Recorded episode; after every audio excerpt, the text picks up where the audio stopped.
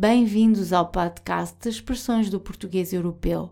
Para saber mais, visite o nosso site sayitinportuguese.pt. Hoje, na fila do supermercado, ouvi uma senhora dizer: É por estas e por outras que o país não sai da cepa torta. O que quer dizer cepa? E por que é que é torta?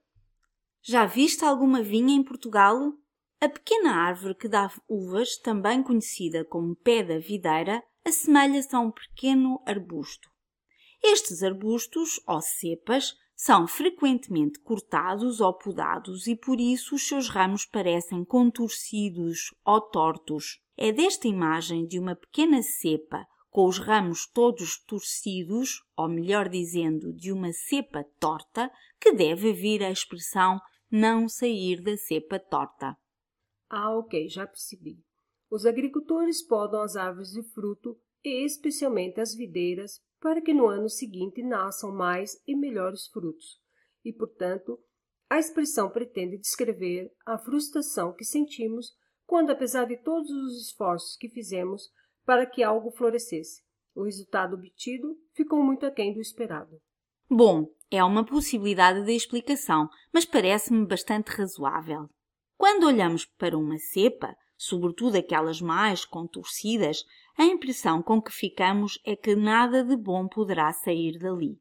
Esta expressão, que só se usa na negativa, não sair da cepa torta, serve habitualmente para fazer uma crítica a uma pessoa ou a uma determinada situação que nos parece irremediável ou irreparável. Como quando uma pessoa está a marcar passo sempre no mesmo sítio, sem nunca ir a lado nenhum?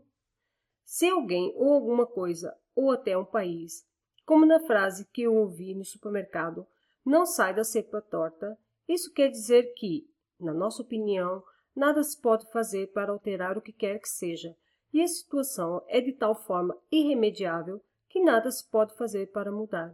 Acertar tem cheio. É precisamente isso que quer dizer. É uma postura muito pessimista, mas infelizmente uma que muitos portugueses partilham. Acreditar que nada podemos fazer é uma boa desculpa para ficar quieto e não fazer nada, mesmo que, que nos estejamos a enganar. Se nos esforçarmos, é sempre possível mudar. Obrigada por ouvir o nosso podcast. Poderá encontrar mais informação sobre este e outros episódios e fazer o download da transcrição do áudio no site sayitinportuguese.pt. No site poderá também comentar e colocar questões sobre cada um dos episódios. Se gosta deste podcast, por favor ajude-nos a divulgá-lo, recomendando-o a outras pessoas e partilhando-o nas suas redes sociais. A visibilidade de cada um dos episódios aumenta cada vez que fizer um like ou o partilhar. Também agradecemos se fizer uma recensão no iTunes. Até para a semana!